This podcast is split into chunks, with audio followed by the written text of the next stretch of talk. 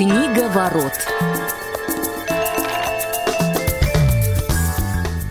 Всем добрый день, в эфире программа «Книговорот». Мы выходим, как всегда, а, в среду. И прошлый выпуск э, мы с вами не встречались, так как был Международный женский день. И, пользуясь случаем, э, мы с моими коллегами, меня зовут Василий Дрожин, и этот эфир со мной проводит Глеб Новоселов и Федор Замыцкий. Поздравляем всех э, женщин. Мне кажется, что не обязательно ждать 8 марта для того, чтобы это сделать. Поэтому, дорогие девушки, женщины, дамы, будьте всегда символом весны. Пусть, в свою очередь, у вас в душе всегда будет веселье осеннее теплое настроение. Мы желаем вам всего самого доброго, а, отличных книг, если вы их читаете. Если не читаете, то все равно будьте здоровы, счастливы. Я думаю, что мои коллеги присоединяются. Может быть, что-то тоже скажут. Вот все сказал, что только можно было. Просто забрал все комплименты и все пожелания, которые можно было сказать. Конечно же, присоединяемся, дорогие женщины, с прошедшим вас праздником. Будьте счастливы, будьте позитивны, будьте веселы и весны побольше, главное.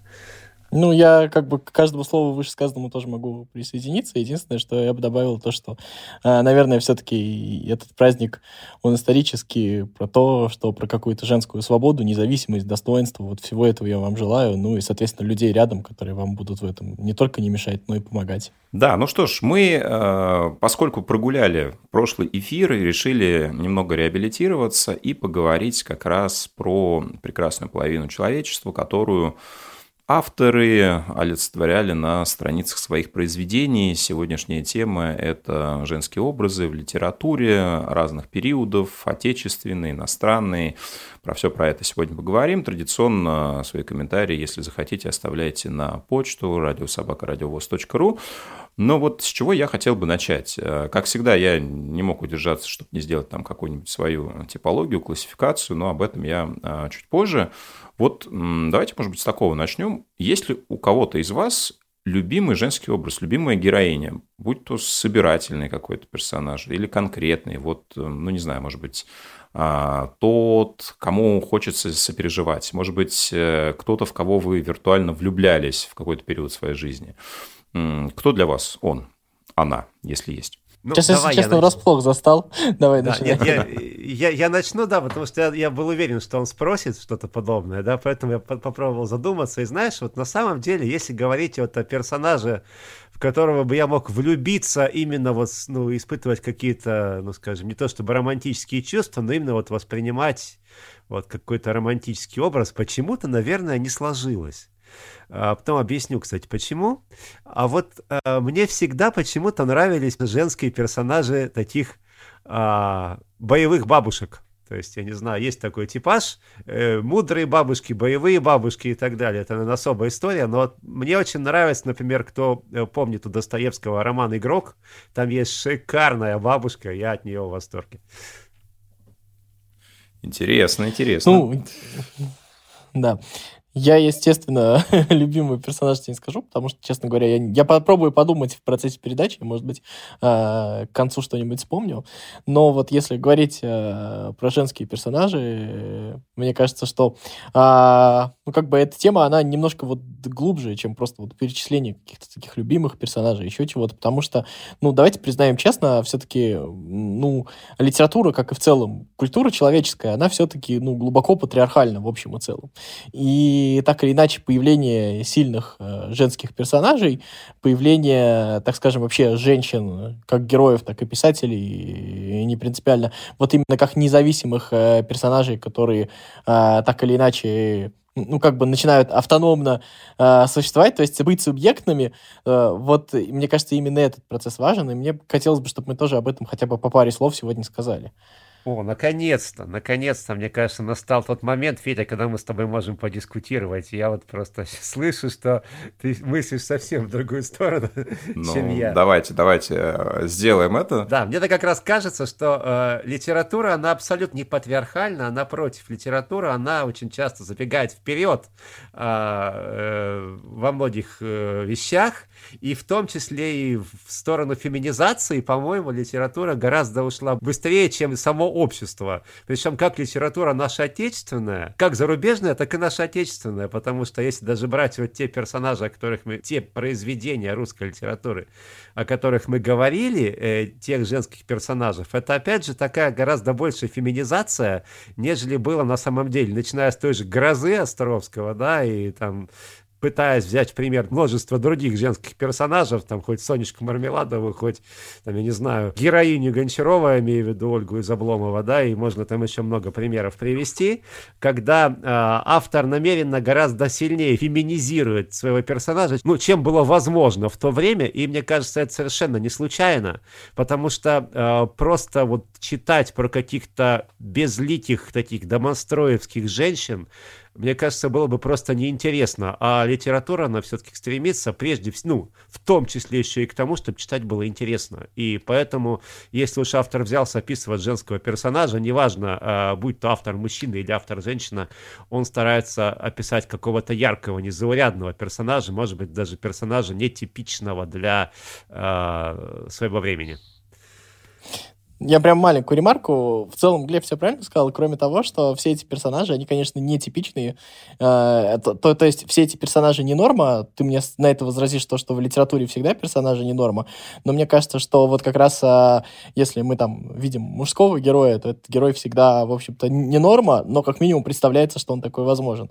А женский герой, он все равно как раз, э, да, это феминизация, я с этим согласен, то, что литература идет впереди остального человечества, я с этим согласен. Но при всем при этом вот это вот, э, как бы сказать, выпячивание из нормы, что ли, оно, мне кажется, и как раз говорит о вот этой вот патриархальности, о вот этой вот необходимости, которую, возможно, литература и ощущает. И вот эта вот функция феминизации, да, это как раз следствие вот той самой патриархальности, которая, ну, на самом деле, просто мне кажется, что а, тут э, в каком смысле мы с тобой не поспорим, потому что мы просто про, про одни и те же вещи говорим с разной стороны, то есть при, примерно об одном и том же, просто с разных концов начали. Федь, ну я правильно понимаю твой посыл, что э, с твоей точки зрения вот сильных э, женских образов, в принципе, в литературе просто меньше? Поэтому а, нет, они более заметны. Нет, нет, нет, нет, нет, нет, нет, нет, нет. Я согласен с Глебом, что а, женские образы есть, женских образов много, и они в каком-то смысле даже сильнее. Ну, то есть они более субъектные, чем, а, условно говоря, женщины, ну, не все, но, но в целом, чем женщины в реальности, очень грубо говорю, но в каком-то смысле да. Но а, вот именно а, особенность э, культуры заключается в том, что вот этот вот образ его приходится дорисовывать. То есть то, что он, ну, как бы немножечко фантастичен, что ли. То есть э, это, это все какие-то идеальные образы, извините, но так или иначе удовлетворяющие э, различным представлениям, но ни в коем случае не независимые. И есть несколько каких-то персонажей, о которых я впоследствии тоже, наверное, буду говорить, которые, в том числе, кстати, и написанные мужчинами, которые ломали вот это вот э, представление, ну вот, э, я просто приведу пример. Э, там два классических персонажа, у Евгения Онегина, да, Татьяна, и Наташа Ростова. Э, сильные персонажи, красивые и сильные, но при всем при этом это все равно э, идеальные женщины в представлении мужчины. И мне кажется, что это классическое представление не в том смысле, что это плохо, но это все равно патриархальная культура, потому что так или иначе это мужская система координат. Я вот про что говорю. Но смотри, и та, и другая, между прочим, они ведь ломают все-таки рамки, э, потому что если бы они этого не, не, сделали, да, если бы там условно э, Татьяна в свое время не написала некое письмо, да, а Наташа не рискнула сбежать там с, э, с каким-то проходимцем, значит, из отчего дома, то это было бы просто вообще, вообще неинтересно, и про ней бы никто не стал читать.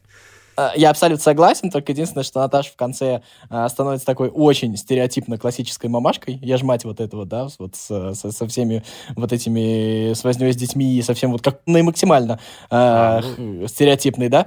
А Татьяна, в общем-то, тоже э, как бы ради чести, ради всех вот этих вот вещей. Да, Евгений там, конечно, еще тот э, фрукт, не буду неприличных слов говорить, но при всем при этом она тоже в каком-то смысле жертвует собой ради, э, ну, кто-то скажет, что ради себя, но мне кажется, это тоже не совсем очевидно. Ради пушкинских представлений о том, как это должно быть, мне кажется. Ну, слушай, почему-то мне кажется, что вот Наташа это не идеальный образ женщины Толстого, потому что Толстой-то в молодости тоже был еще тот... Э, ладно, тоже оставим. А ну, вот хорошо, а если... если сравнивать ее с Карениной, да. например?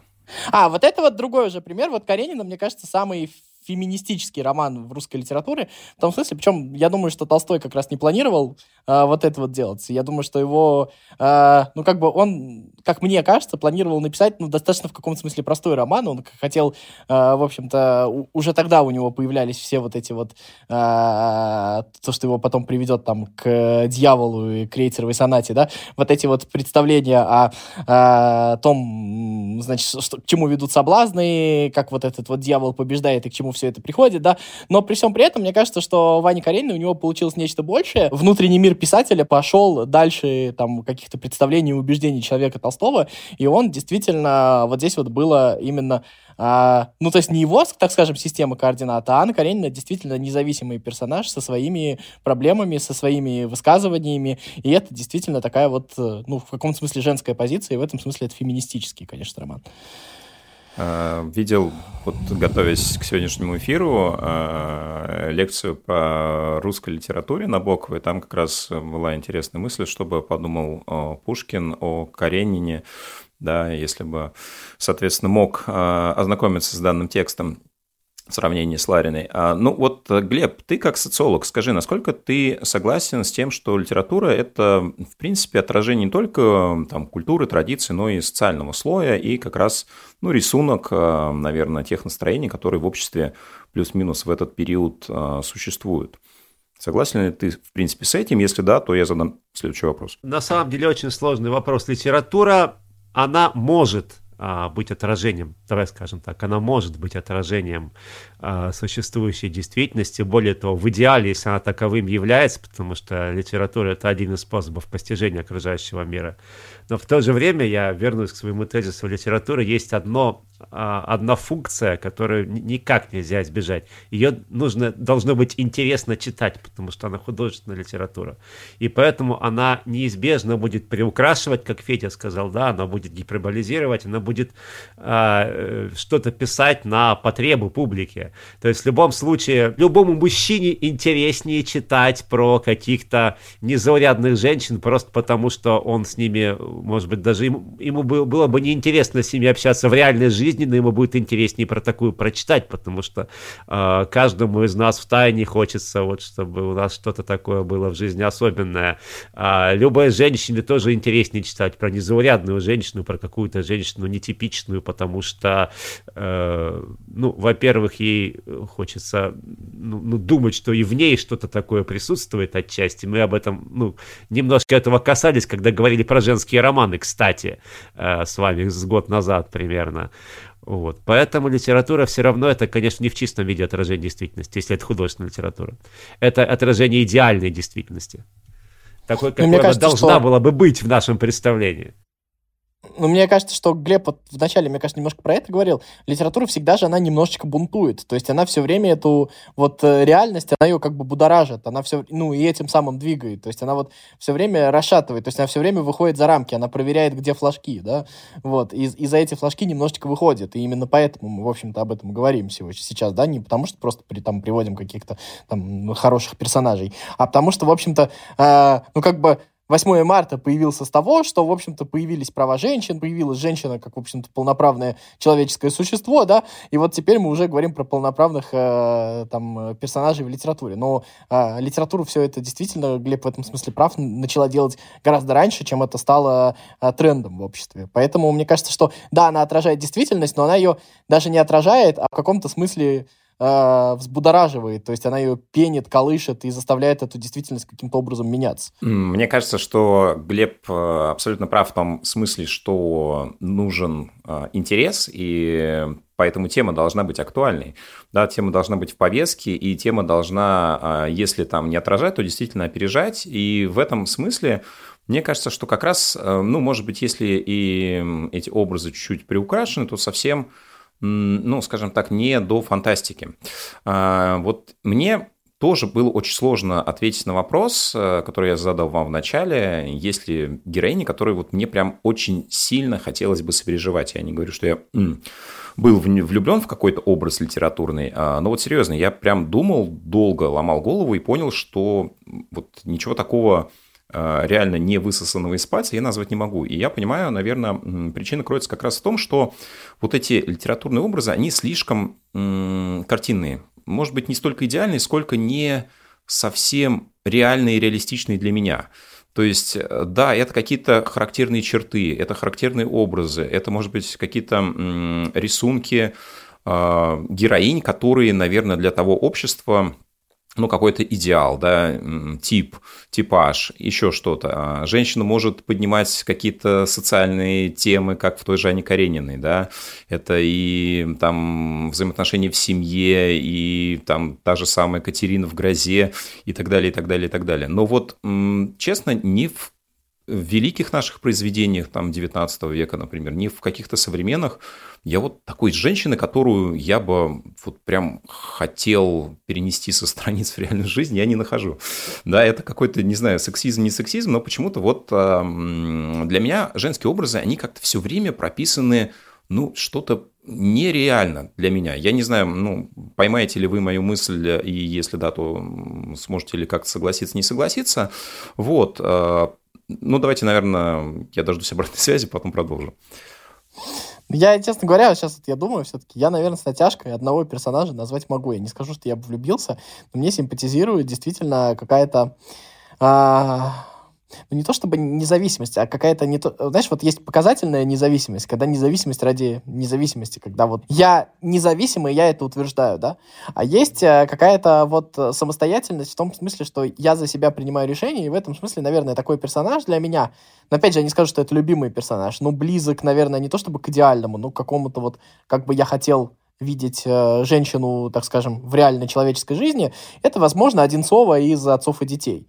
Вот это вот э, какой-то вот пример действительно самостоятельной женщины, не в том смысле, что она сильная женщина, которая там что-то решает, а женщина, которая отвечает за себя и которая, совершая какие-то поступки, несет за них ответственность. То есть она как бы, да, она требует свободы, она требует независимости, она требует всего, но она еще и за это и за все готова отвечать. И в этом смысле она не женщина, условно говоря, которая нравится Тургеневу, а женщина, которая, ну, мне кажется, достаточно умно выведена, вот такая женщина, полноправный член общества. Вот в этом смысле, мне кажется, Одинцова достаточно близко к этому. Да, ну, э, честно говоря, вот э, мне кажется, еще женщину, наверное, извините за такое сравнение, гораздо легче использовать как такой определенный инструмент.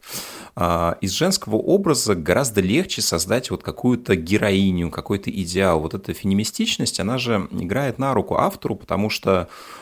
как много женских образов, эм, которые бескорыстно жертвуют, э, которые такие идеальные. И, ну вот, я не знаю, на примере наших произведений их просто огромное количество, причем совершенно в разных контекстах. И Наташа Ростова, да, там, и, там, не знаю, Маша Миронова в э, «Капитанской дочке», э, с одной стороны.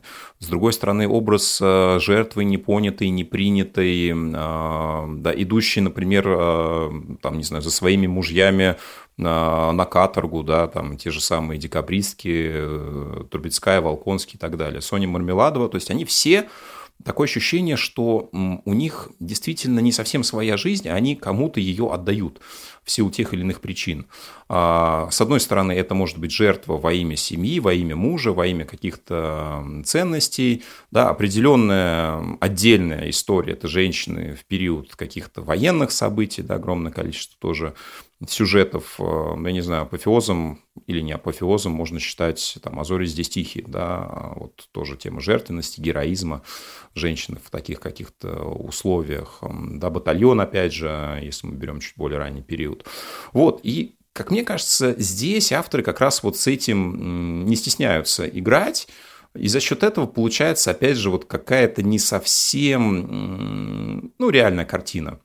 Да, это действительно вот путь, который в каком-то смысле легче, но, не знаю, вот э, для меня он какой-то все-таки немножко поверхностный. Да, тут много составляющих в том, что ты говоришь. Тут же еще нужно сказать о том, что, а, с одной стороны, ну, есть, условно говоря, писатели, мужчины, которые понимают, наверное, проблему а, отсутствия свободы у женщин, проблему независимости женщины так или иначе, ну, разные, но свои мнения высказывают на этот вопрос. И в каком-то смысле они ну, демонстрирует нам свое видение женщины, в любом случае взгляд со стороны. Ну, то есть э, освобождение, так скажем, извне. Вот. А, но тут, мне кажется, важно все-таки хотя бы пару слов сказать про ну, наверное, можно там поговорить либо про гордость и предупреждение, либо про Дженейр, да, а, про как раз а, тот случай вот этих вот женских романов, женских в том смысле, то, что когда а, мы видим вот эту вот потребность, вот эту вот необходимость о том, что ну, как бы, условно, мы даже там той же Ане Карениной видим, где там взрослые люди рассуждают о том, что нужна ли женщинам вас свобода вообще, хорошо ли это или плохо ли, там, женское образование, там, вот они, значит, с умными лицами, там, ведут эти споры прекрасные, да. А вот в этих произведениях э, мы, что у Остин, что у Бранте, да, мы видим э, как раз историю про то, где нам женщина рассказывает, почему это необходимо, и как это вообще быть, ну, условно говоря, существом не первого порядка.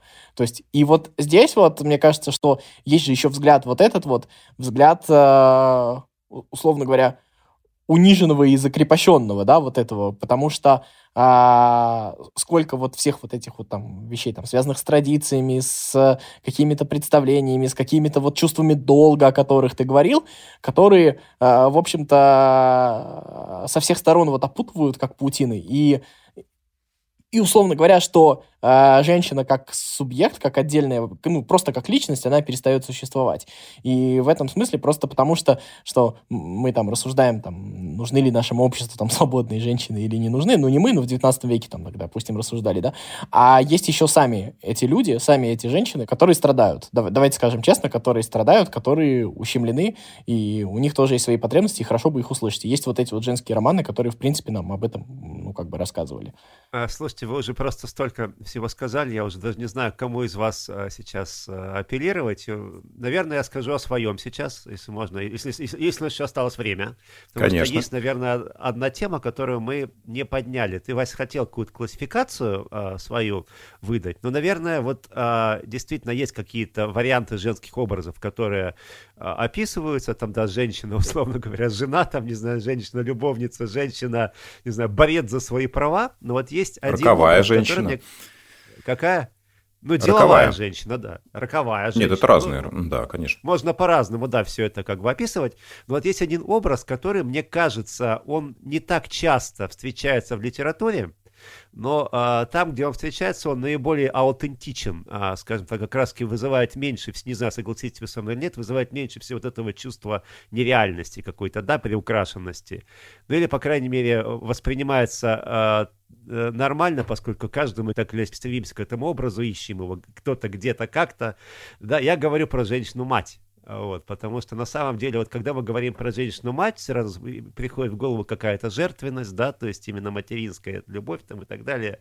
И вот честно говоря, я пытался вспомнить применимые вот к этому образу какие-то классические а, произведения, и, пожалуй, ничего, кроме одноименного романа Максима Горького, мне в голову не пришло.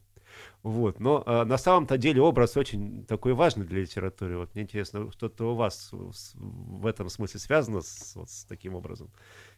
А, нет, ну, связано. У меня, опять же, вот я сейчас буду повторяться, но у меня, опять же, вот то, что ты вначале говорил про э, боевых бабушек, как ты сказал, теперь про мать, это все как будто бы... То есть это все как будто бы вычеркивается вот э, сама женщина из этого всего. То есть это все какая-то функциональность. И это важно, и это, безусловно, существует, и это, безусловно, есть. Ну, я вот даже вот в Горьком, я все равно вижу оценку какой-то этой функции. Вот я не знаю, это все равно какая-то внешняя, э, ну, внешняя реакция на это материнство, что ли. Это какое-то все равно не внутреннее чувство. Ничего с собой не могу сделать. Так вот я чую. Ну, э, с одной стороны, я согласен, с другой стороны, э, вот я хотел бы чуть другую сторону развернуть, э, ведь образы женщин на страницах тех или иных произведений – это же еще отражение, ну, каких-то определенных предпочтений и того, как вот в том или ином культурном слое, временном периоде, там, не знаю, стране и так далее. А вот сейчас представляется эта условно идеальная женщина, ее внешний образ в том числе, да, ведь э, на страницах нашей литературы они же выглядят и ведут себя совершенно по-разному, в зависимости от того или иного периода, контекста, да, то есть, э, собственно, идеалы женской красоты э, очень интересно прослеживать, да, на страницах разных книг. Ну, вот, например, у нас легко проследить, да, вот этот переход от каких-то таких э, действительно э, дородных э, женщин, у которых определенная функция, и, в принципе, она очень конкретно очерчена, и дальше нее женщина, как правило, никуда, по мнению автора, уже не уйдет.